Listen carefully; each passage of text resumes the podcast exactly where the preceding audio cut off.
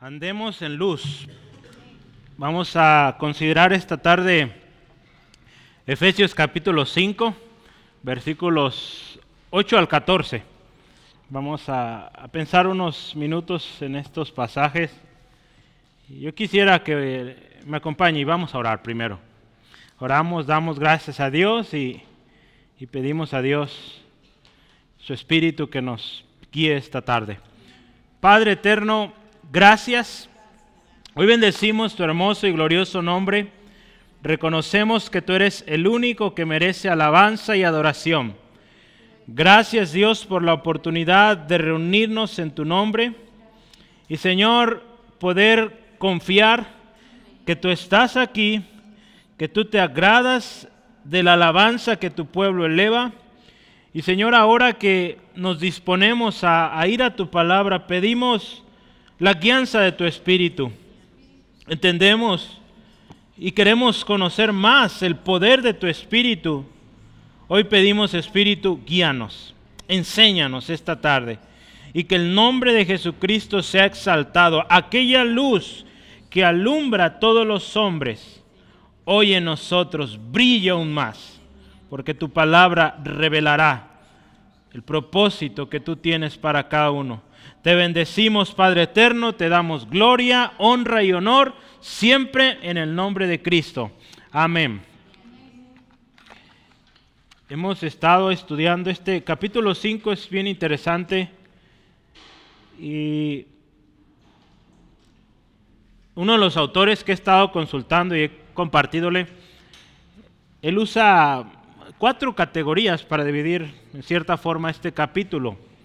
Yo las decía hace 15 días y más o menos vamos como en el orden, ¿verdad? El hermano Steve eh, tomó los versículos eh, más o menos de la segunda categoría, yo estoy tomando la tercera categoría y la cuarta categoría o, eh, o cuarto tema, pues podría dividirse en tres o todas las tres en una, ya veremos, ¿verdad? Eh, conforme a nuestro hermano Steve vea necesario y prudente. a veces quisiéramos dar mucho, pero eh, hay que... Ah, hasta el excelente. Entonces, mire, vea eh, el caminar cristiano, ¿verdad? E, este autor usó cuatro, cuatro partes del caminar del, del, cristiano. ¿Cómo debe ser? Primero, debe ser en amor. El caminar del cristiano debe ser en amor. eso lo vimos en los versículos 1 y 2, cuando hablamos de imitando lo correcto. Eh, el caminar del cristiano número dos debe ser en pureza, lo que vimos con nuestro hermano Steve la semana pasada, apartándonos de toda fornicación, cuidando nuestras palabras eh, y pensando, ¿verdad? ¿Por qué Pablo repetiría estas cosas? ¿verdad? Decía el hermano Esteban la semana pasada, las repite porque son importantes. ¿verdad? Eh, entonces, el caminar del cristiano número dos es andar en pureza. El caminar del cristiano hoy vamos a ver es andar en luz. Andamos en luz como hijos de luz. Y el caminar del cristiano número cuatro es con cautela, ¿sí? o con cuidado. Eh, el hermano Esteban nos va a eh, profundizar, habla ahí de redimir bien el tiempo, entender la voluntad de Dios, habla de ser llenos del Espíritu Santo. Entonces, eso vamos a ver la próxima semana. Pero mire, hoy nos vamos a enfocar en esta tercera parte, andar en luz. ¿Qué, es andar en luz? Eh, es súper importante que lo entendamos. Seguimos tratando temas que conciernen a las responsabilidades del cristiano. ¿Se acuerda? Hemos dicho Efesios capítulo 1 al 3. Habla de las bendiciones que tenemos en Cristo como hijos de Dios. Precioso. Eh, nos encantó. Pero a partir del capítulo 4 en adelante habla de responsabilidades, cómo tenemos que vivir. Sí, mire, hay, una, hay un término que yo he usado y es carta magna. Eh, lo he mencionado mucho, he hablado poquito de sus definiciones, pero hoy quiero leerle una definición, es la que se usa ahí en Google o Google o como queramos decirle, pero en Google eh, usa un, un, un, eh, un diccionario le llaman el Oxford Languages. Y, este diccionario le da un significado carta magna, y es este, mire, carta magna es ley fundamental que fija la organización política de un Estado y establece, escucha esto, los derechos y obligaciones básicas de los ciudadanos, especialmente la otorgada por un soberano.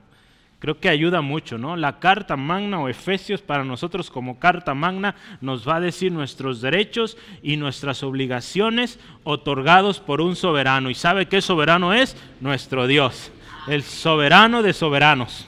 Entonces, e, esto es precioso, mire, qué bonita carta. Eh, vamos a ver muchas, eh, si el Señor nos concede, eh, seguirá Filipenses y seguiremos Colosenses y así vamos a ir, ¿verdad? Cada carta y vamos a aprender tremendas cosas ahí. Eh, espero el Señor nos preste vida eh, y podamos estar aquí.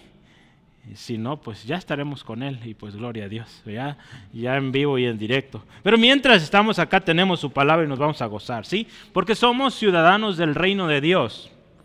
Somos hijos del Rey y por lo tanto, hermanos, como ciudadanos del reino de Dios, como hijos del rey, tenemos que vivir de acuerdo a esto, ¿no? A la altura de un hijo de Dios, a la altura de, un, eh, de, uno que fue ganado por la sangre de Cristo, ¿sí? Entonces, hermano, hermana, usted y yo no somos cualquier cosa. Fuimos ganados o fuimos comprados a un precio muy, muy alto. Entonces hay que vivir a esa altura, ¿sí? Por eso el tema de hoy, andemos en luz. ¿sí? Yo quiero empezar, tengo el primer subtema, y si está notando, tal cual yo estoy usando a veces frases del mismo texto, y número uno ponga ahí, andad como hijos de luz.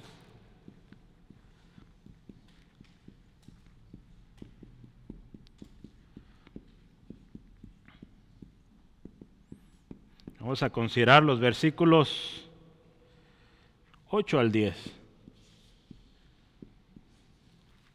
Andad como hijos de luz. ¿Y, qué le parece si leemos estos versículos para entrar ahí en, en el tema?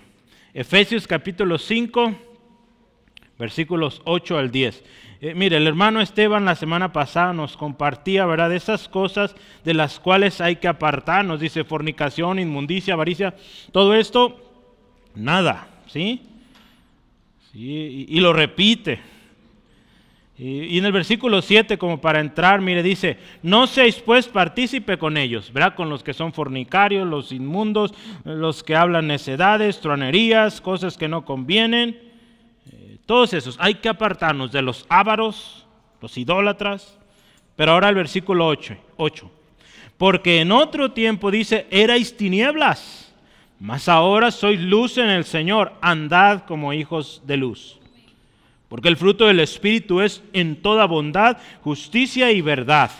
Escuche esto, comprobando lo que es agradable al Señor. En otro tiempo dice éramos tinieblas. Eh, habla de un pasado, dice erais, ¿verdad? O eran, ¿verdad? Antes estábamos, dice la nueva versión eh, internacional, antes estábamos, dice, en oscuridad. Cuando Pablo está escribiendo a los hermanos en, Corinto, él les dice esto. Él está hablando justamente de fornicaciones, adulterios y todos estos pecados. Eh, y dice esto, Pablo, mire, en 1 Corintios 6:11. Él dice, y esto eran algunos, mas ya habéis sido lavados, ya habéis sido santificados, ya habéis sido justificados en el nombre del Señor Jesús y por el Espíritu de nuestro Dios. Entonces, mire, nuestra vida antigua, antes de venir a Jesucristo, estaba caracterizada por oscuridad. ¿sí? Oscuridad. Todo lo que hacíamos era oscuro, pertenecía a la oscuridad. ¿sí? Aun cuando, cuando aquello que hacíamos parecía bueno, ¿verdad? ¿Qué dice la palabra en Proverbios 14, 12? Dice, hay camino o caminos que al hombre le parecen rectos, pero su fin Camina, camino de perversión o de perversidad, camino que no lleva bien, ¿sí? Entonces, mire, eso éramos antes. Dice, usted, dice Pablo aquí hablando, dice, en otro tiempo eran eso.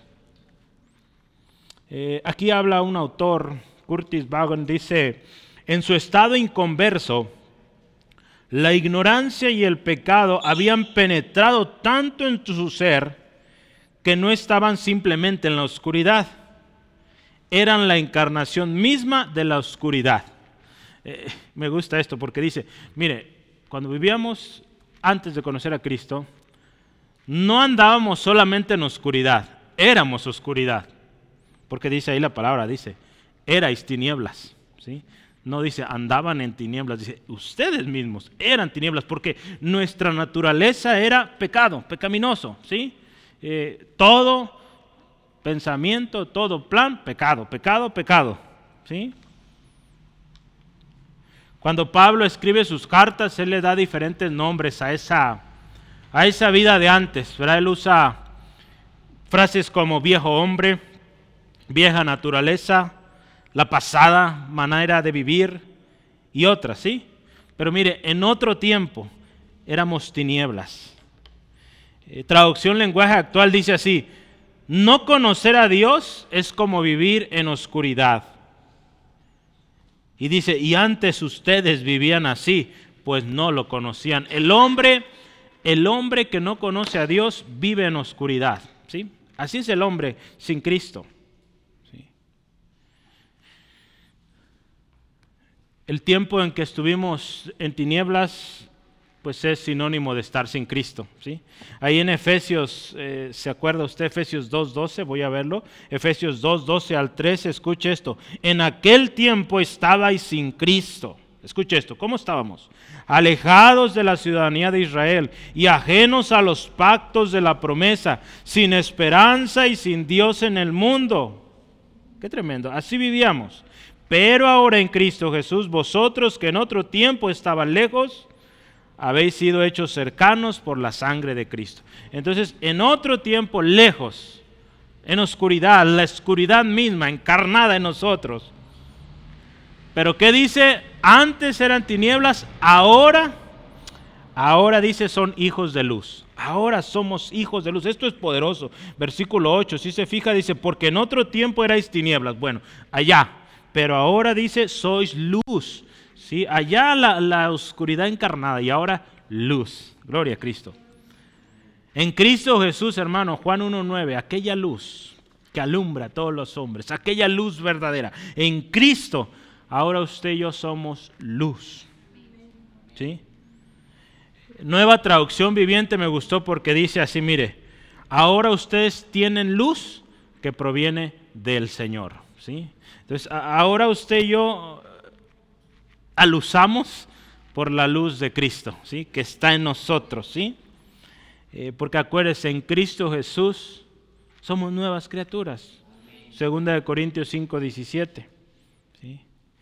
Eh, y ahora como hijos de luz, o como luz que somos en el Señor, usted y yo somos luz.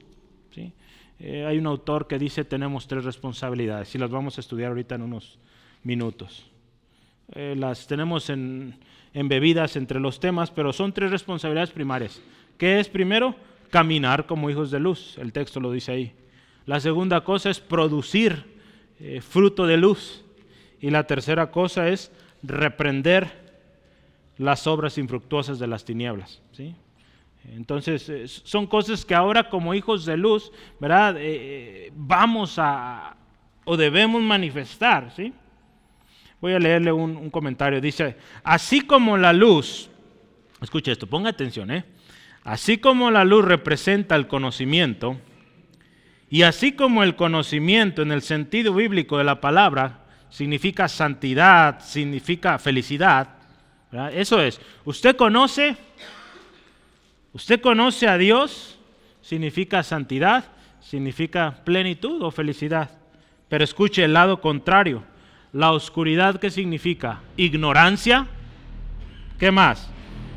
La ignorancia significa o produce pecado y por consiguiente el pecado produce miseria. ¿sí?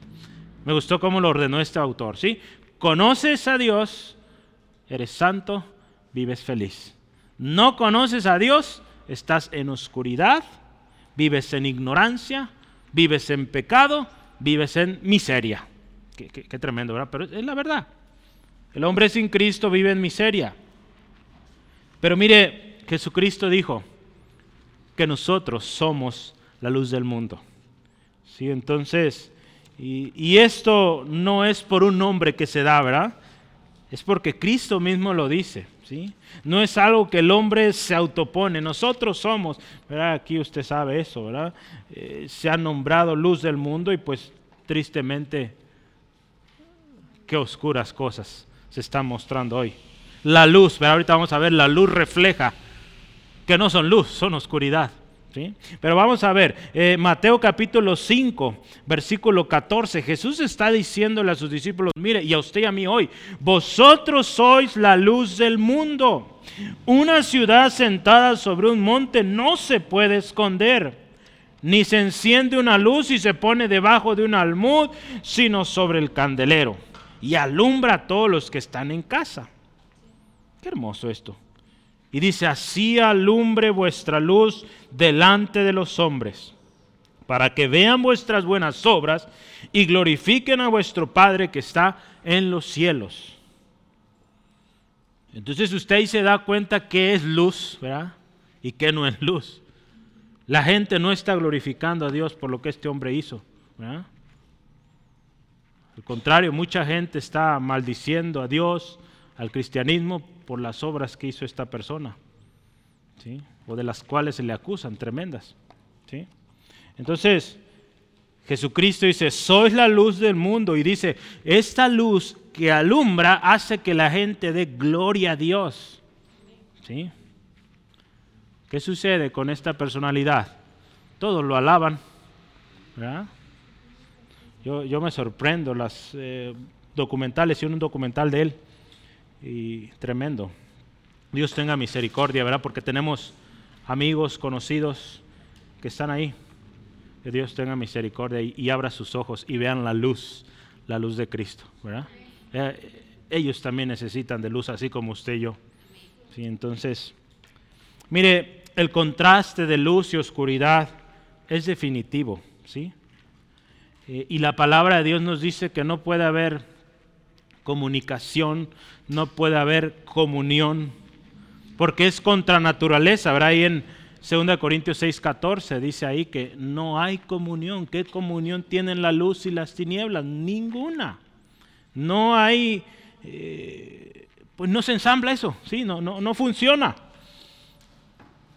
Entonces, ¿qué dice Dios en su palabra hoy a nosotros? Miren, antes ustedes vivían en tinieblas, ahora son luz en el Señor. Ahora somos luz, hermano, hermana. Somos luz en Cristo. Lo siguiente que nos dice ahí en el versículo 8, si, continuamos, dice, andad como hijos de luz.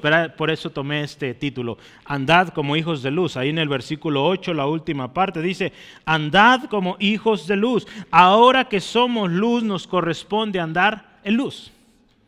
Hay un texto que me, agrada mucho y que eh, me gusta usar, es primera, primera de Tesalonicenses capítulo 5, primera Tesalonicenses 5 versículos 4 al 8. Mas vosotros, hermanos, escuche, no estáis en tinieblas, acuérdese, somos luz, para que aquel día dice os sorprenda como ladrón. Porque todos vosotros, escuche, sois hijos de luz e hijos del día. No somos de la noche ni de las tinieblas. Esto es poderoso. Dice, por tanto, no durmamos como los demás, sino velemos y seamos sobrios. Ese es el caminar de alguien que anda en luz, que es luz. Pues los que duermen, dice, de noche duermen, y los que se embriagan, de noche se embriagan. Pero nosotros dice que somos del día, dice, seamos sobrios, habiéndonos vestido con la coraza de fe y de amor, con la esperanza de salvación como yelmo. ¿sí? Entonces vea, andamos en luz, hay que pues, reflejar esto, que, que andamos en luz. Mire, esto cuando lo pensamos, andar en luz va muy de la mano con lo que aprendimos hace 15 días, cuando vimos que imitemos a Dios como hijos amados. ¿Se acuerda de Efesios 5.1? Dice ahí, imitada a Dios. ¿sí? Imitada a Dios, dice, como hijos amados. ¿Se acuerdan? Ser imitadores de Dios como hijos amados. Entonces, eh, Dios es luz. ¿sí? Por lo tanto, si usted y yo estamos imitándole, vamos a ser luz. Dice, andar como hijos de luz representa esto, ¿sí? Andar como de día, despiertos, velando, y dice sobrios, ¿sí? Sobrios. Mire, el escritor de Hebreos 6.4, como también la oración de Pablo en Efesios 1.8, hablan de una iluminación, o que fuimos iluminados. De hecho, hay una doctrina al respecto, la doctrina de la iluminación. Pero mire, ser hijos de Dios se trata inicialmente de, de, un momento donde usted y yo fuimos alumbrados. Hubo un momento cuando usted y yo vinimos a Cristo, la luz de Cristo resplandeció y, en nosotros y, y, reveló lo que había en nuestra condición. ¿sí? En la luz del Evangelio nos fue revelado, hermanos, porque estábamos ciegos, no veíamos. No podíamos ver la verdad de nuestra condición. Muchos de nosotros pensábamos que todo bien. Nací en una familia cristiana, ¿verdad? Yo puedo poner eso. Todo bien. Pero un día la luz de Cristo vino también a mi corazón y tuve yo que tomar la decisión. De otra manera, pues, ¿sí? el que mis padres sean cristianos no significa que yo soy cristiano. ¿verdad? Escucha esto, mire, vivir como hijos de luz significa adoptar valores que son opuestos a la cultura que nos rodea. ¿Sí? Entonces, e, eso es andar en luz, hermanos. Eh, si lo vemos de una forma, es ir en contra la cultura. ¿sí? Ser hijos de luz es ir contra cultura, ¿sí? ir contra la corriente del mundo. Recordando nuestro estudio de hace algunas semanas, andar como hijos de luz significa que hemos de vivir una vida que contrasta. ¿Se acuerda de esto? Una vida que contrasta. Lo vimos ahí en Efesios 4, 17 al 23. Hace algunas eh, semanas vimos esto. ¿Cómo es esa vida? Dice, ya no andéis como los otros gentiles que andan en la vanidad de su mente, teniendo el entendimiento entenebrecido. ¿Por qué? Porque están en tinieblas, son tinieblas. Dice, ajenos de la vida de Dios por la ignorancia que hay en ellos, por la dureza de corazón. Escuche, Después dice eh, que perdieron la sensibilidad, se entregaron a la lascivia para cometer con avidez toda clase de impureza. E, esa es la vida en tinieblas. Mas vosotros, escuche, no habéis aprendido así de Cristo, si en verdad habéis oído y habéis sido enseñados por Él, conforme a la verdad que está en Jesús. Escuche, en cuanto a la manera pasada o la pasada manera de vivir, despojaos del viejo hombre que está viciado conforme a los deseos engañosos y renovaos en el espíritu de vuestra mente. El Señor nos llama a una vida que es diferente, contrasta, una vida opuesta. Y eso es ser luz. Por eso el uso de esta, de esta figura o de esta, ¿cómo le diremos? Analogía, luz, tinieblas, eh, es muy, muy propio para esto, ¿sí? Entonces son, son, cosas muy contrastantes, muy distintas, ¿sí? Es como el blanco y el negro, ¿sí? Eh, entonces, luz, tinieblas. Usted y yo debemos andar en luz. ¿sí? Gloria a Cristo. Mire, para aquellos renovados en Cristo, tienen que vivir como gente de luz.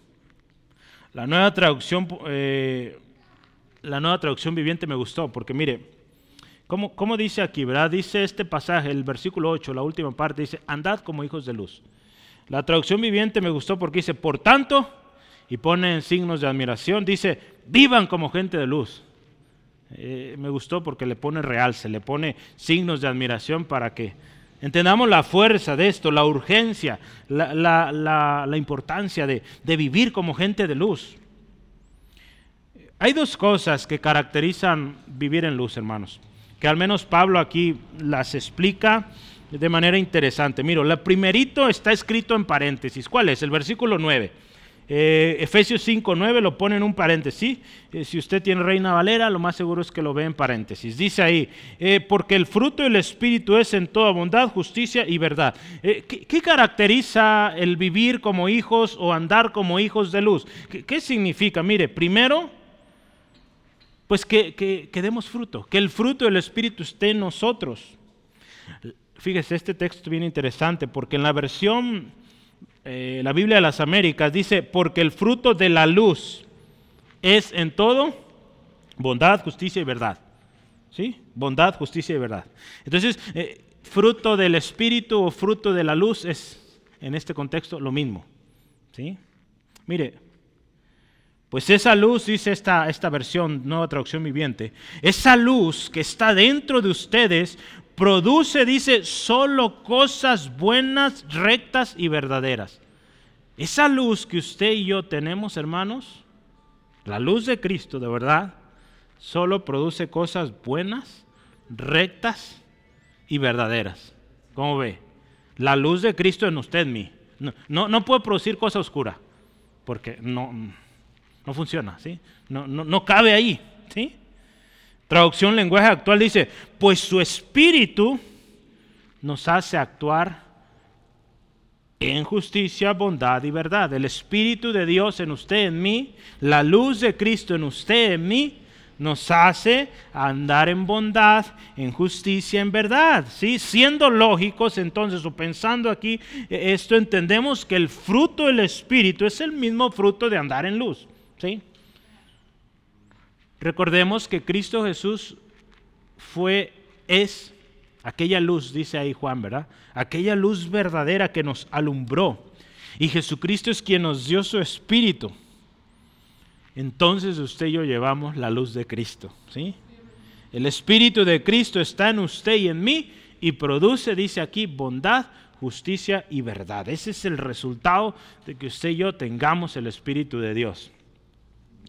Eh, yo creo que en algunos, no sé si este año, quizá el próximo, estoy estudiando mucho ahorita sobre el Espíritu Santo, estoy leyendo un nuevo libro, eh, luego se lo podré compartir, pero me doy cuenta que lo que aprendimos todo un año del Espíritu Santo, pues fue muy poquito. Sigo aprendiendo montones de cosas y cosas muy poderosas y preciosas. Eh, lo que implica que el Espíritu que estuvo en Cristo esté hoy en nosotros, hermano. Eso es tremendamente hermoso y poderoso. ¿sí? Entonces, mire, la segunda evidencia de ser hijos o andar eh, como hijos de luz, la segunda cosa que debemos pensar es que cuando usted y yo andamos, caminamos en luz, dice comprobando, versículo 10, lo que es agradable al Señor. Si usted se fija, el versículo 9 es una especie de paréntesis, podríamos quitarlo y ponerle eh, versículo 8. Porque en otro tiempo erais tinieblas, mas ahora sois hijos de luz en el Señor. Andad como hijos de luz, comprobando lo que es agradable al Señor. ¿Verdad? Esto está ahí ligado porque en medio hay un paréntesis. Entonces, cuando usted y yo andamos como hijos de luz, comprendemos eh, o comprobamos lo que le agrada a Dios. ¿Sí? Dado que usted y yo somos luz en el Señor, conocemos a Dios. ¿sí? Por lo tanto, usted y yo podemos entender y vivir lo que a Dios le agrada. ¿sí? Eh, por supuesto, hemos aprendido en Romanos 12.2, eh, para que entendamos la voluntad de Dios buena, agradable y perfecta, nuestra mente tiene que ser renovada. ¿sí? No puede ser así nomás.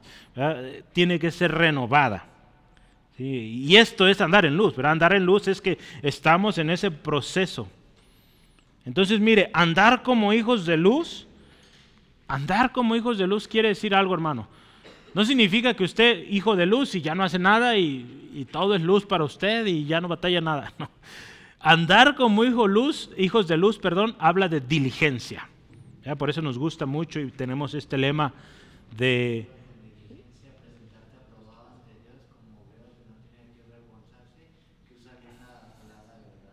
Muy bien. Segunda de Timoteo 2.15, ¿verdad?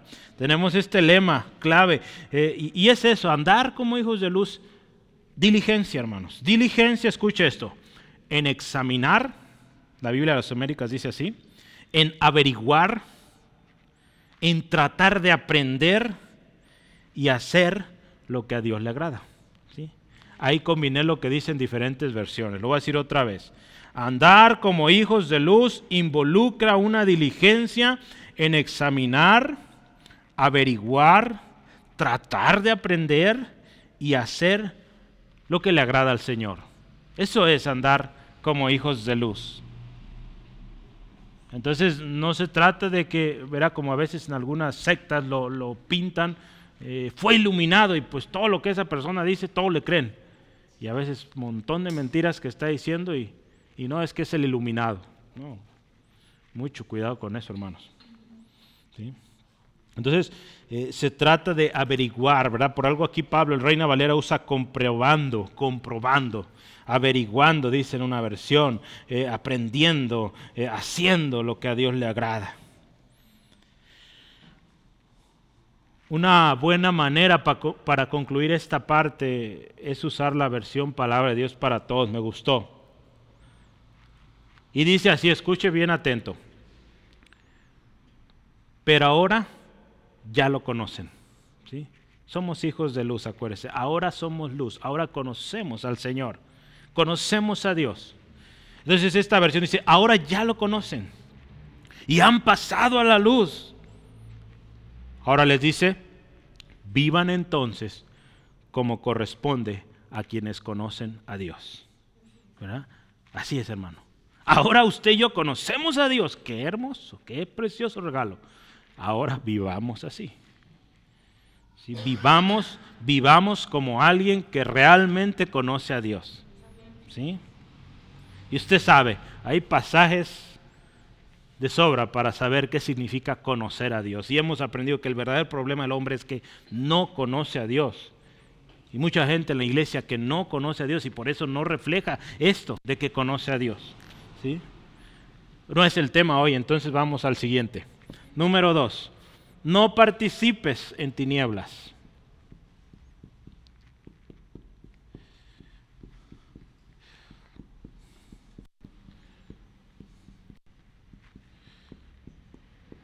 Versículos 11 al 12. Acuérdense, estamos hablando de andar en luz. Nuestro tema de hoy es eh, activo, andemos en luz.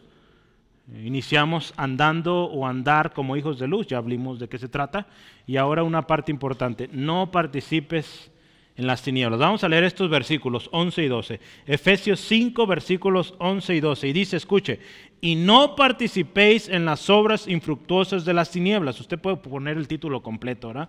Las obras infructuosas de las tinieblas. Yo solo puse, no participes en las tinieblas, pero es todo eso. No participes en las obras infructuosas de las tinieblas, sino más bien dice reprenderlas, porque dice, vergonzoso es aún hablar de lo que ellos hacen en secreto. Mm, Charles Hodge eh, resume y dice, tenemos dos responsabilidades, hermanos. Tenemos dos responsabilidades ante las tinieblas. ¿Cómo yo tengo responsabilidad ahí? Sí, ¿Cuáles son tus dos responsabilidades ante las tinieblas? No participes en ellas. La segunda, repréndelas. ¿Sí? Entonces, esas son nuestras responsabilidades. Si una relación vamos a tener con ellas es no participar. ¿sí? Y reprenderlas. Y yo quiero que veamos cada una.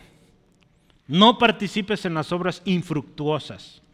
Yo les voy a leer un comentario. Dice esto, mire, por eso se dice se dice esto, mire, que usted y yo tenemos comunión con cualquier cosa cuando nos deleitamos en aquello y participamos claramente de ello.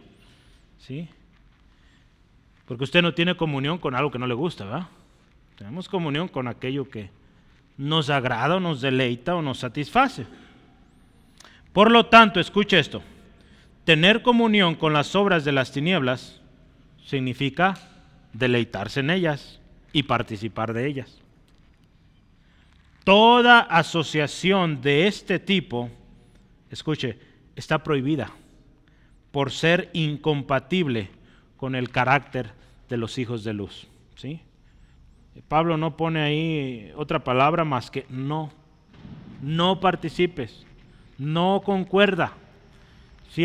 Por, por algo empezó antes. Ustedes, hermanos, son luz anden como hijos de luz. Por lo tanto, no participen, hermano, tenemos que tener mucho cuidado. Eh, ¿En qué estamos participando? ¿En qué nos envolvemos? ¿En qué nos inscribimos? Aquí hay un no, una prohibición eh, categórica, definitiva. El participar en las obras infructuosas de las tinieblas, hermanos, representa muerte. ¿Sí? Yo estaba pensando cuando estaba preparando esto en Romanos capítulo 1. Y me acordaba del, del último versículo. Si usted me acompaña, Romanos 1, versículo 32.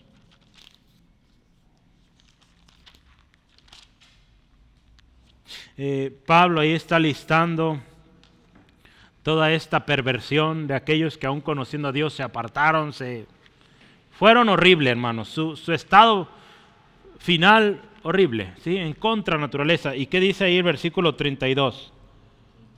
Quienes habiendo entendido el juicio de Dios, escuche, que los que practican tales cosas son dignos de muerte. Los, los que están pecando, ellos dignos de muerte, que practican esto, ¿verdad? usa la palabra practicar. Pero dice, no solo ellos, no solo los que las hacen, sino también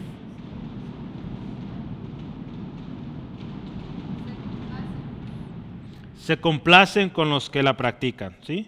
No solo dice las hacen, sino que ellos dicen se complacen con los que la practican. ¿sí? Entonces es, tremendo, ¿sí? No necesariamente está participando o, no, no es visible su participación, pero dice se, complace viendo a otros hacerlo.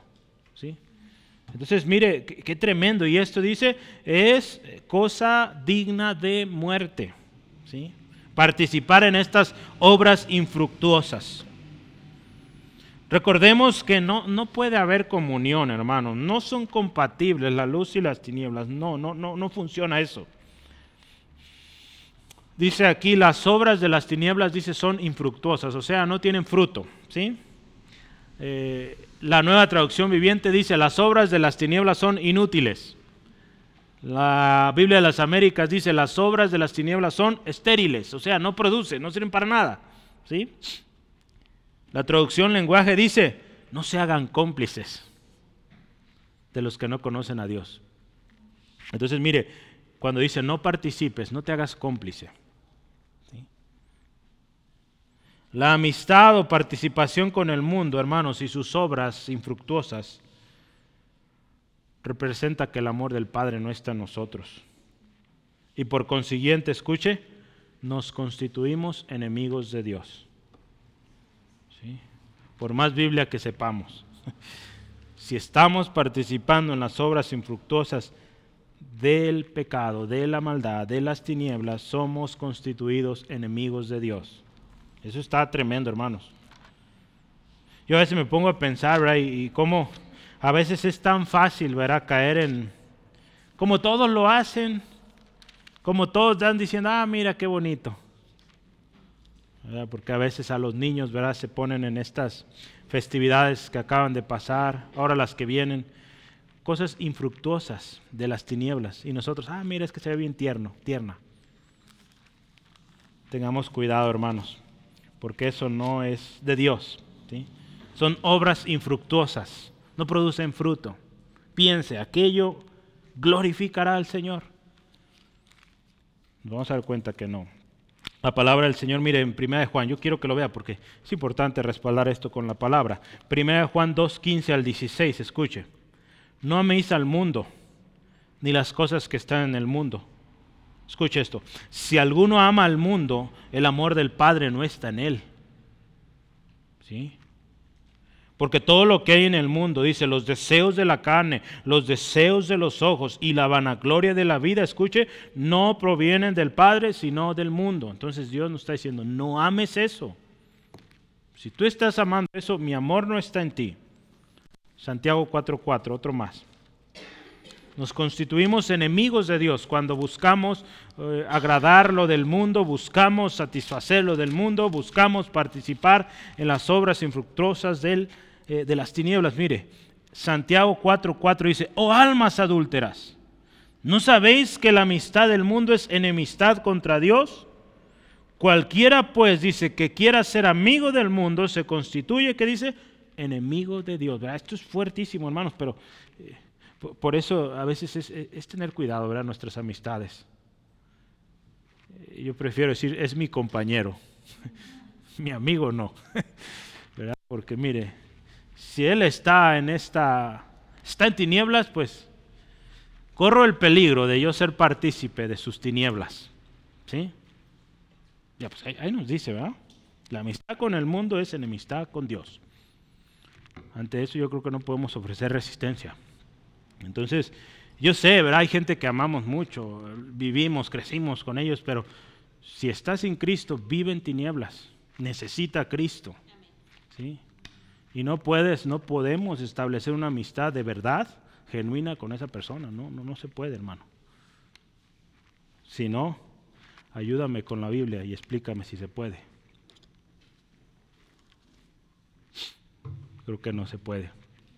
Sí, porque no, no, no están en el mismo lugar. Tú estás en luz, él o ella está en tinieblas. No puede haber comunión. ¿sí? sí, le amas como Cristo te amó a ti, a mí, pero una amistad verdadera, genuina, no puede haber. La amistad o participación con el mundo, acuérdese, y sus obras infructuosas de tiniebla representa que el amor del Padre no está en nosotros y por consiguiente dice, nos constituimos enemigos de Dios.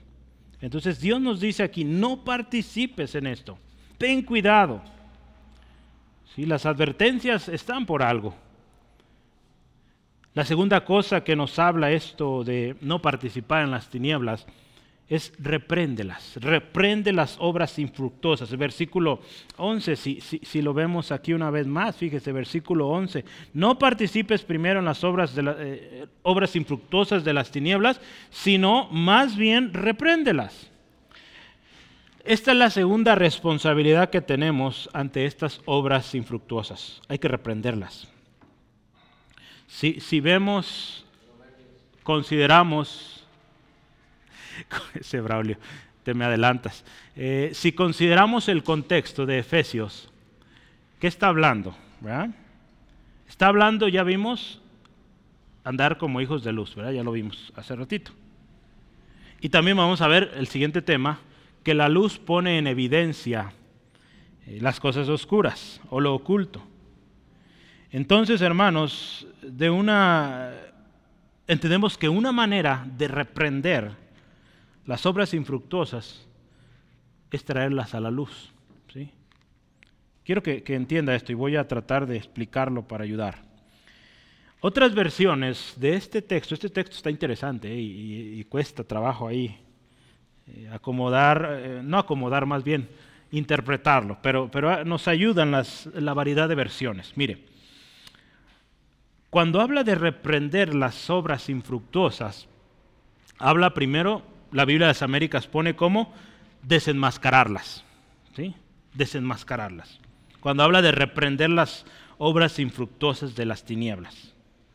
Eh, otra versión dice sacarlas a la luz, traducción viviente. Otra traducción lenguaje actual dice háganles ver su error pues sus hechos, dicen, no, no, aprovechan de nada. ¿sí? Entonces, mire, eh, esto nos va a ayudar mucho y es parte esencial de la vida de la iglesia. ¿sí? Por algo existe algo que se llama disciplina en la iglesia. Cuando alguien está obrando de manera incorrecta en la iglesia y que sabes que es creyente o se dice ser creyente, se dice ser miembro de la misma iglesia, reprenderle estas obras infructuosas es nuestra responsabilidad y decirle, hermano, esto no está bien. Él decide, ¿verdad? Yo, yo aquí lo he dicho, hermanos que hemos trabajado esto, y hermano, mire, yo no te voy a prohibir, ¿sí? Pero te voy a decir, ¿qué dice Dios en su palabra? Lo que estás haciendo no está bien, ¿sí? ¿Hay disciplina en la iglesia? Sí. Y parte de la disciplina es que en muchos casos, pues, dejas de servir en el área donde sueles estar sirviendo porque no estás representando esto, ¿sí? no estás viviendo en luz. Entonces, se reprende, se aplica disciplina, algunos la han aceptado, han corregido y vuelven otra vez, pero otros no quieren y pues así se deja. No podemos permitir algo así. Pero mire, las obras infructuosas tienen que desenmascararse tienen que sacarse a la luz. Le, voy a leer algunos comentarios que nos van a ayudar a entender cada vez mejor. Mire, escuche. Reprobar las obras de las tinieblas es exponerlas, hacer que la luz las ilumine y mostrar que son infructuosas y que pertenecen a las tinieblas. Escuche esto. eh, cuando hablamos de un contexto de iglesia, no basta simplemente con, retirarte, como dice lo que vimos antes, ¿verdad? No participes. No basta solo con no participar y no tener comunión con ellos. La luz de usted, hermano, hermana, como creyente, debe brillar en las tinieblas. Y esta luz, hermanos, que usted tiene, va a ser esto, condenación para aquellos que están viviendo en tinieblas. Va a ser una, ahí dice este autor, va a ser una condenación constante. ¿sí? Va a ser un recordatorio para esa persona de que eso que está haciendo no está bien. La luz que usted y yo tenemos, vea lo poderoso que es. La luz de Cristo en usted, en mí. Braulio, espérame, por favor.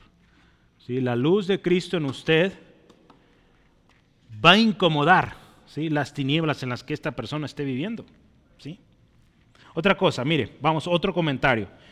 Eh, reprender las obras infructuosas de las tinieblas significa convencer mediante evidencia.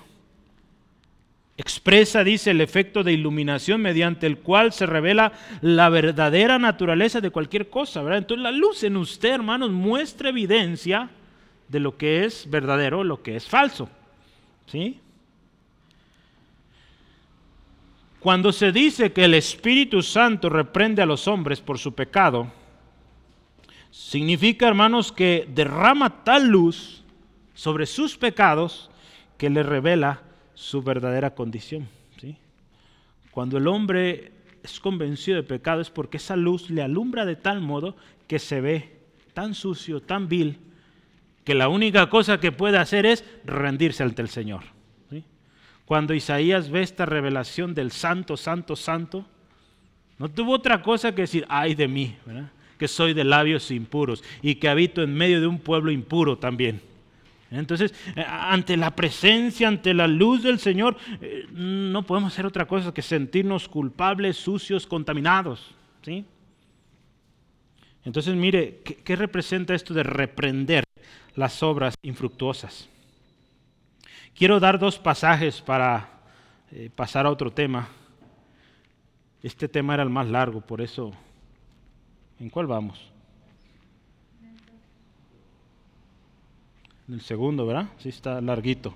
Pero mire, quiero que vea eh, Mateo 18. Vamos rápido, Mateo 18. Yo quiero que vea esto porque vale la pena. Esto de reprender las obras infructuosas tiene mucha, mucho que sacar y, mucho que meditar y, ponernos a pensar. Y yo le animo, siga orando en casa y meditando y pidiendo al Espíritu le guíe porque hay mucho que, que aprender acá. Mateo 18, 15 al 17 dice, por tanto, escuche, si tu hermano peca contra ti, ve y repréndelo estando tú y él solos si te oyere, has ganado a tu hermano.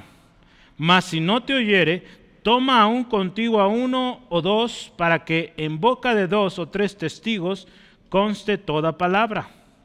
Si no los oyere a ellos, dilo a la iglesia. Y si no oyere la iglesia, escucha, esto es tremendo, tenlo por gentil y publicano. ¿sí? Este texto se usa mucho para la disciplina. ¿sí? Entonces, si alguien persiste, en su pecado, hay un orden, ¿sí?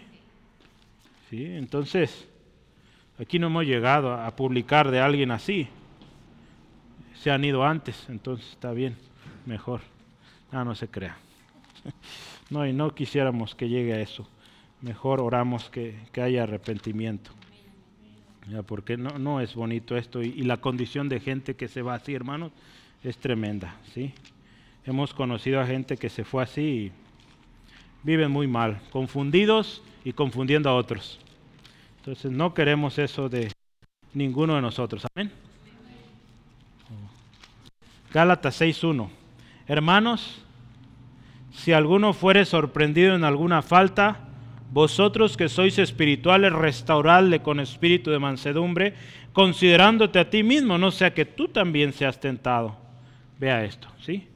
Entonces, eh, tenemos que tener cuidado también, ¿verdad? Cómo se aplica la disciplina y, y, cómo cuando usted y yo disciplinamos hay un propósito, restaurar, ¿sí? No, no, destruir, ¿sí? En ningún momento debemos pensar en destruir a alguien y, cobrarnos la, no la que nos ha hecho, no.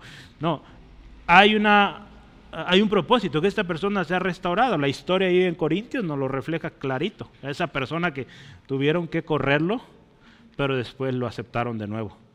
Porque su corazón se quebrantó, seguramente se arrepintió y adelante, puede volver. ¿sí? Entonces, pero mire, cuando pensamos en esto, ¿por qué, ¿por uso esos textos? Pero ya voy a explicar por qué. Porque aquí nos habla en nuestro texto, dice, reprende, reprende las obras infructuosas, repréndelas. No participes, pero repréndelas. Y muchos podrían usar este texto como referencia o como sustento para formar un ministerio y decir, mira, yo tengo un ministerio, voy a usar la palabra para eclesial o para, digamos, varias iglesias, eh, que solo se dedica a evidenciar errores, eh, pecados de otros hermanos y aún del mismo mundo. Y no sé si les suena, ¿verdad? Hay canales de YouTube que a eso se dedican, empezaron bien, pero hoy se dedican a puro estar criticando aquí y allá. Entonces, algunos pueden decir, es que este es mi ministerio. Y la palabra dice que reprenda las obras infructuosas. ¿Sí? Y, yo lo he escuchado, hermanos, y lo usan, ¿verdad? Y le digo, es peligroso, ¿sí? Es peligroso tomar estos textos y decir, es mi base para formar un ministerio, de llevármela criticando aquí y allá, ¿sí? Porque, mire, es peligroso, porque ¿qué pasa ahí? En muchas de las ocasiones, cuando se usa mal este pasaje y se abre o se inicia, se abre puerta a esto, es que muchas veces se cae en algo que se llama perder el amor los unos por los otros. ¿sí? ¿Verdad? Porque eh, nos dedicamos ahora, en lugar de amar, de edificar a la iglesia, nos dedicamos a estar apuntando, señalando, este hizo esto, este hizo aquello y tremendo, ¿sí? Entonces, e, e, es serio, es tremendo esto, ¿sí? Personalmente, esto le digo personalmente, ¿verdad? Por eso lo, lo pongo, yo pienso que esto de reprender o reprensión debe darse en un contexto de confianza, en un contexto de amor entre hermanos. ¿sí? Y, y, para ser más claro y preciso, esto de reprender se debería dar en un contexto de iglesia local. ¿sí? Y yo, personalmente lo creo más útil así, para un mejor resultado. ¿sí? Eh, claro está esto sin dejar el fruto del Espíritu que ya hablamos, que es en todo bondad, justicia y verdad. No vamos a estar ahí inventando cosas ¿sí? y saliéndonos de la palabra para satisfacer a la persona que anda mal, no. ¿sí? Eh, pero mire, yo, personalmente esto lo veo como un ministerio, o, más bien no es un ministerio como tal, es algo que cualquier ministro puede hacer, pero dentro de un contexto de confianza, de iglesia, local. ¿sí? Porque cuando usted y yo vemos ahí en internet ahorita, que está de moda esto, los canales de YouTube de noticias, que en su momento eran buenos porque daban noticias, pero hoy ya no son noticias, son chismes. Entonces, pues ya, yo me tuve que desuscribir de esos canales. Pero eh, si, nos vamos a, ese extremo, ¿sí? pues estamos dañando al cuerpo, ¿sí? estamos lastimando, poniendo el testimonio de la iglesia en, en mal. ¿sí? Cuando la palabra también nos dice ¿verdad? que hay que resolver las cosas aquí. ¿sí? Entonces hoy en día el YouTube es una bendición, pero también es un peligro, porque todo mundo puede saber lo que sea, cuestión de segundos. Entonces hay que cuidarnos, hermanos, y hay que cuidar, eh, usted y yo somos parte del cuerpo, ¿verdad? Y si un miembro se duele, pues todos nos dolemos, ¿verdad? Entonces si uno es avergonzado, todos estamos siendo avergonzados. Entonces ahí es donde debemos ser muy prudentes y cuidadosos, ¿sale? Entonces, eh, oremos. Es vergonzoso, dice ahí, versículo 12, es vergonzoso aún hablar de ellos o de lo que hacen ellos en secreto. Cuando usted y yo leemos primera, perdón, Romanos eh, capítulo 1, usted ve que, que, el estado de aquellos que se apartaron a Dios fue reprobable, vergonzoso, triste, ¿sí? Decidieron apartarse, entonces dice, su estado posterior en tinieblas, dice, fue deshonroso, eh, vergonzoso, su mismo cuerpo, dice, en contranaturaleza. ¿sí? Dice ahí las mujeres perdieron su uso natural, el hombre igual, hombres con hombres, mujeres con mujeres, horrible lo que sucedió. Porque, porque decidieron vivir y continuar en tinieblas. ¿sí? La vida en tinieblas es vergonzosa. Así como el pecado en lo oculto también causa vergüenza. Y la palabra dice que no prospera. ¿sí? Dice ahí la palabra que el que oculta su pecado no prosperará, pero el que lo confiese y se aparta de él, alcanza misericordia. ¿Sí? Entonces, eh, por eso la reprensión. La reprensión es importante. Con sabiduría, con gracia, con amor y dentro de un contexto, como lo digo, local, de confianza, de amor, puede ayudar mucho y puede restaurar y puede hacer que esa persona sea más fuerte en esa área y, ¿por qué no? Después ayude a otros en eso mismo. ¿sí? Entonces hay que ser cuidadoso. Cuando lo hacemos bien, eh, pues hay buenos resultados y la iglesia sigue siendo edificada. Cuando lo divulgamos, estropeamos todo y queda peor la cosa. ¿sí? Entonces cuidemos, hermano, somos parte del cuerpo. Último, el poder de la luz. Número 3 el poder de la luz. Versículos 13 y 14.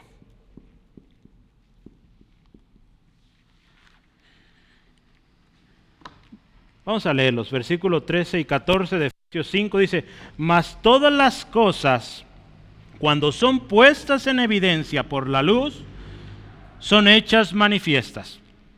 Porque la luz es lo que manifiesta todo. Por lo cual dice, despiértate tú que duermes y levántate de los muertos y te alumbrará Cristo. El versículo 13 está ligado con lo de antes, porque la luz pone en evidencia lo que está en tinieblas. ¿sí? Escuche esto, este autor me gustó cómo lo, lo explica, Charles Hodge. Dice, sin embargo, por viles que sean esos pecados, Vea esto, pueden corregirse. Cuando alguien escucha y somos sabios en reprender. No están más allá de la cura. Por eso, dice este autor, repréndelos. Dejad que entre la luz, dice, eh, de la verdad divina sobre ellos y serán corregidos o sanados. Porque la verdad es divinamente eficaz. La verdad es el órgano de Dios por medio del cual ejerce su poder en la santificación y salvación de los hombres. La verdad. Eh, por algo este texto, conoceréis la verdad y la verdad os hará libres. Juan 8:32. ¿sí? Hay poder en la luz, hermanos. La luz trae verdad. ¿sí? Como hijos de luz, hermanos, como hijos de luz, escuche, usted y yo ponemos en evidencia las obras de maldad. ¿sí? Como hijos de luz. ¿sí? Jesús nos dice, escuche, este texto lo usamos mucho. Mire, así alumbre vuestra luz delante de los hombres para que vean vuestras buenas obras y glorifiquen a vuestro Padre que está en los cielos. Mateo 5, 16. Dos textos antes habla de que somos la luz del mundo y dice, así alumbren, que la gente los vea y vea algo diferente y glorifiquen a Dios. ¿Sí? Hermanos, la lucha es intensa entre la luz y las tinieblas. Pero gloria a Cristo, la luz vence. ¿sí? Él venció a Satanás, hermanos. Él venció a Satanás y sus demonios y por tanto usted y yo que somos hijos de luz, que tenemos la luz de Cristo, somos más que vencedores en Él. ¿sí? Entonces la luz es poderosa y la luz que está en usted pone en evidencia lo malo, ¿sí? lo malo que aquel o aquellos están haciendo. Por eso no dejemos de andar en luz, hermanos. Sigamos en la luz, ¿sí? aunque nos cueste. ¿sí? Porque vale la pena, hermanos, y esto pondrá en evidencia. Y, cuando estas personas delante de Dios estén, no tendrán excusa, porque ellos vieron la luz en usted, en mí. No la aceptaron, no la quisieron, pues fue su decisión. Pero usted y yo hicimos lo que nos tocaba, andar en luz. La luz de Cristo, hermanos, ahí el versículo 14 dice, la luz de Cristo despierta, levanta de los muertos. Voy a leerle este comentario. Dice, es decir, la reprensión de los pecadores debe tomar la forma de un llamado urgente a dejar eh, que la luz de Cristo brille sobre ellos. Su objetivo, el objetivo de reprender, hermanos, no es meramente reprocharle a alguien algo, no. Buscamos que se convierta, que vuelva al Señor. Entonces, eh, cuando la disciplina o de la disciplina se trata en la iglesia, si hablamos de contexto iglesia, no se trata de reprocharle y, hacerle que no es parte, no, se trata de que se convierta, que vuelva, que se arrepienta. ¿sí? E, ese es el, el, objetivo, ¿sí? que vuelva al Señor, que vuelva en amistad con Dios. ¿sí? Lamentablemente a veces se toma otra postura y, y pues sufren mucho. Aquí habla o hay un fuerte llamado al pecador que vive en tinieblas a que despierte, que se levante. La luz de Cristo lo alumbrará. Mire, en este texto también, el versículo 14, hay opiniones también divididas sobre de qué se trata esto. Porque si usted se fija, ahí en su Biblia muy probable sale así, a veces con una sangría extra. Dice ahí, por lo cual se dice, despierte tú que duermes y levántate de los muertos y te, alumbre, te alumbrará Cristo. A veces pone un poquito adelante, no sé si en sus Biblias aparezca así. Pero se dice, una de las eh, posturas acá es que, que, este, que esta porción era parte de un himno que se cantaba en aquellos tiempos, la iglesia primitiva que lo cantaba. ¿sí? Algunos dicen que eso es, por eso lo vemos como en una sangría especial. Eh, de hecho, algunos usan este texto, mire, eh, Colosenses 3.12. Colosenses 3.12 dice, no, sí dije, espérenme, espérenme.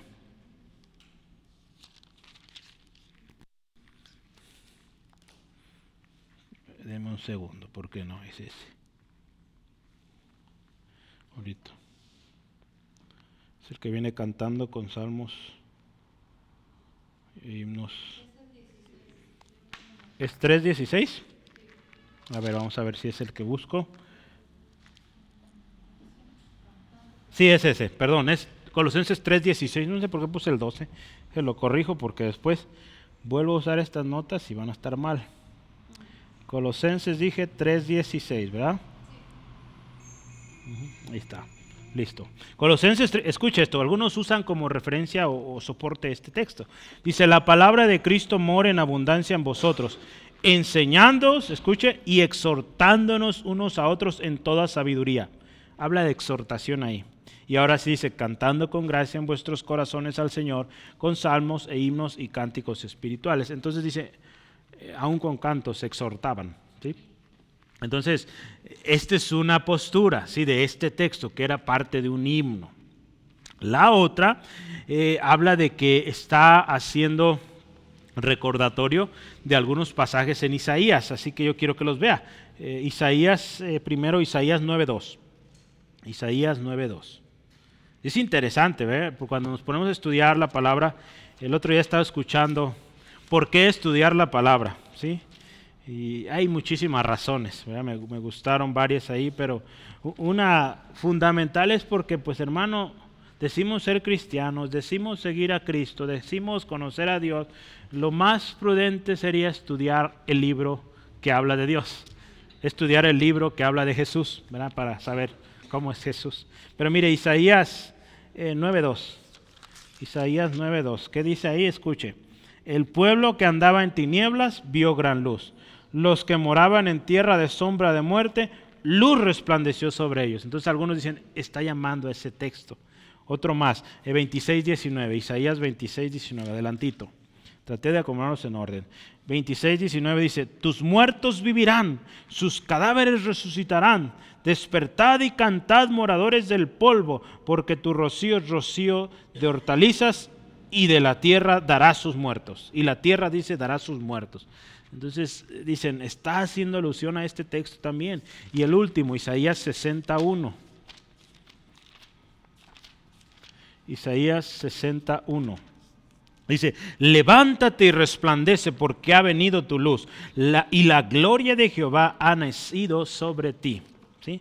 Entonces algunos usan estos textos para decir, mira, Pablo estaba de alguna manera haciendo alusión a esto. Si volvemos a leer el texto, dice, despiértate, tú que duermes, y levántate de los muertos, y te alumbrará Cristo.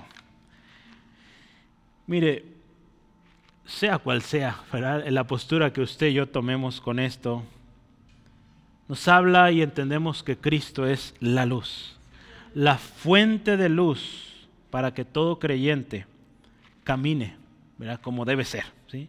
Sí, es, e, esta luz es capaz, hermanos, de sacar las tinieblas más profundas.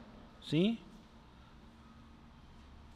cuando alguien decide seguir a Cristo. ¿sí? Ahí en Juan 8.12 yo quiero resaltarlo. Juan 8.12, un texto conocido. Voy a leerlo, Juan 8:12 dice la palabra. Otra vez Jesús les dijo, yo soy la luz del mundo. El que me sigue no andará en tinieblas, sino que tendrá la luz de la vida. Esto es precioso. Sí, estos son los textos del instituto. Tendremos la luz de la vida si seguimos a Cristo. ¿sí? Entonces, la fuerza de la luz se expresa muy bien ahí en Juan, capítulo 1. ¿Por qué? Eh, yo estaba tomando, ¿se acuerdan que hace no sé cuántas semanas tuvimos un evento de oración misionera, un viernes, y hablamos de, eh, de la luz, ¿verdad? O la fuerza de la luz. Y yo tomé algunas notas de ahí. Todas las cosas por Él fueron hechas. Esta es la fuerza de la luz. Y sin Él nada de lo que ha sido hecho fue hecho. Esa es fuerza.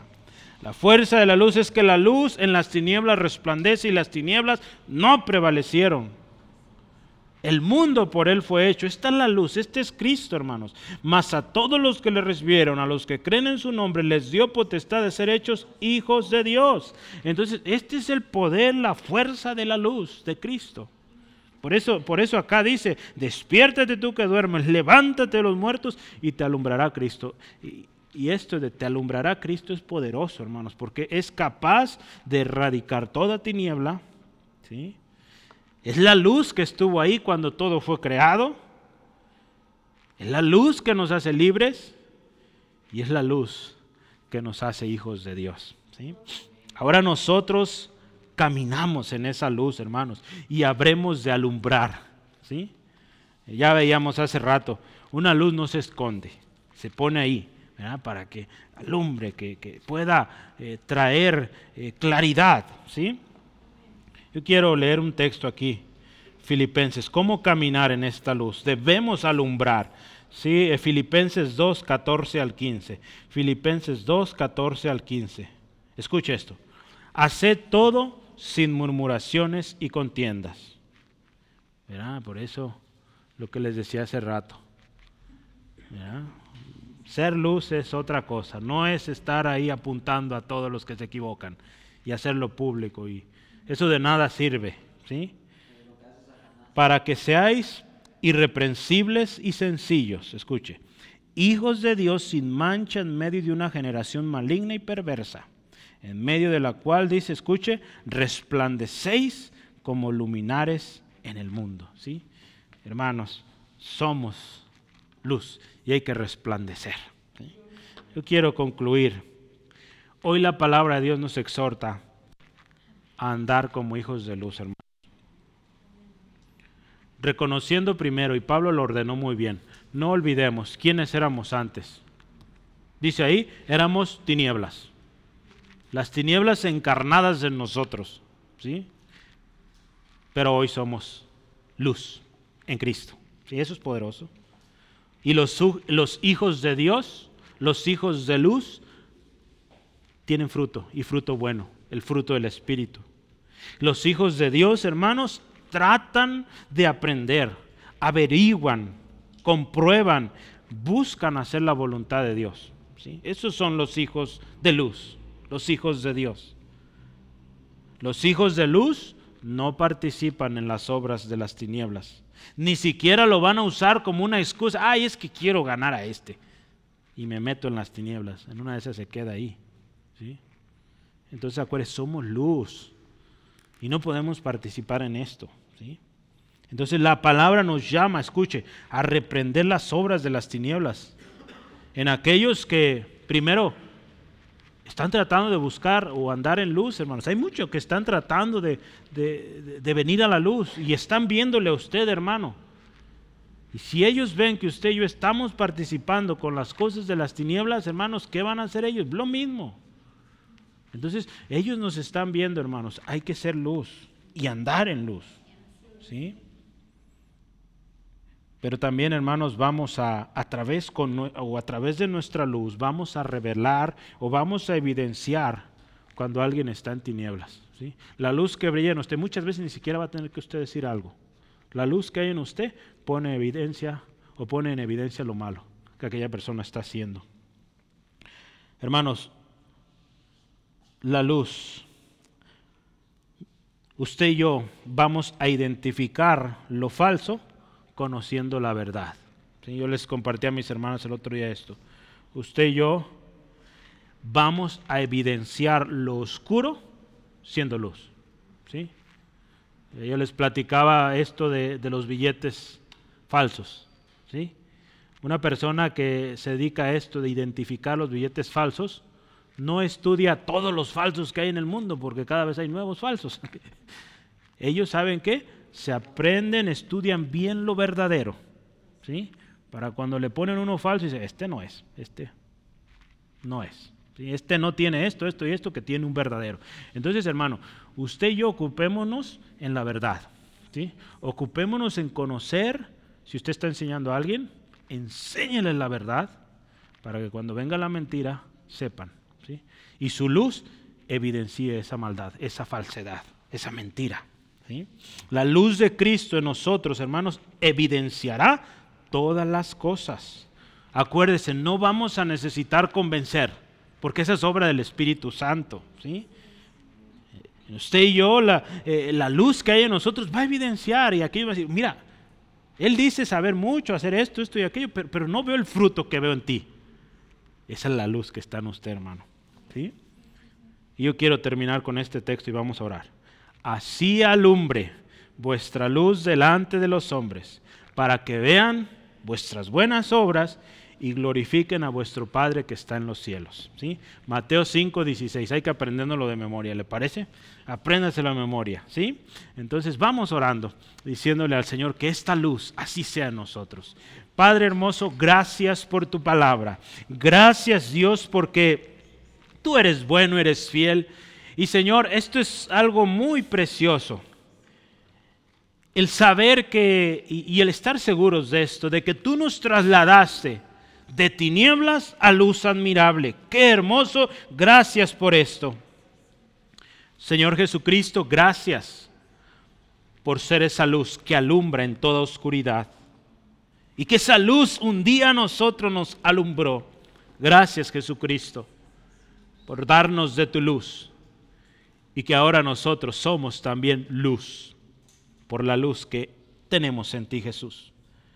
Señor, en esta tarde, noche, también queremos estar a cuentas. Si en nosotros hemos buscado participar, a veces por quedar bien, o a veces por curiosidad, o cualquiera que haya sido la excusa, que participamos o aún coqueteamos con las obras infructuosas de las tinieblas, hoy Señor te pedimos perdón. Porque Señor, no fuimos luz, nos inmiscuimos y quisimos agradar a otros antes que a ti. Hoy te pedimos perdón, Dios. Y Señor, queremos hacer un compromiso de vivir como hijos de luz, no participar en esas obras y que cuando nos corresponda reprender, lo hagamos sabiamente y con amor, como tu palabra lo dice, con espíritu de mansedumbre, sabiendo que nosotros también podríamos haber sido la persona ahí cayendo. Señor, ayúdanos y Señor, que en todo tú recibas la gloria. Señor, si alguien hoy necesita venir a esta luz, Señor, que hoy tu Espíritu Santo traiga esa luz y alumbre este corazón y revele su condición necesitada de ti y que pueda hoy reconocerte que tú eres la luz, aquella luz que alumbra a todos los hombres, aquel que es el camino y la verdad y la vida. Señor, que hoy venga a luz esta persona. Gracias Dios porque tú estás con nosotros y que si andamos en luz, andamos en ti, somos amados por el Padre y gozamos de tus bendiciones. Señor, ruego por mis hermanos, hermanas, protégeles en sus regresos a casa, líbrales de todo percance y Señor, que este mes y lo que viene el próximo año, si, si tú así lo concedes, que seamos luz y que alumbre esta luz, Señor, para que vean cómo hacemos vean el fruto de andar en luz y glorifiquen tu nombre. Al venir a Cristo, al reconocer que tú eres Dios. Gracias, en Cristo Jesús oramos. Amén. Gloria a Dios. Dios les bendiga, hermanos, hermanas, descansen.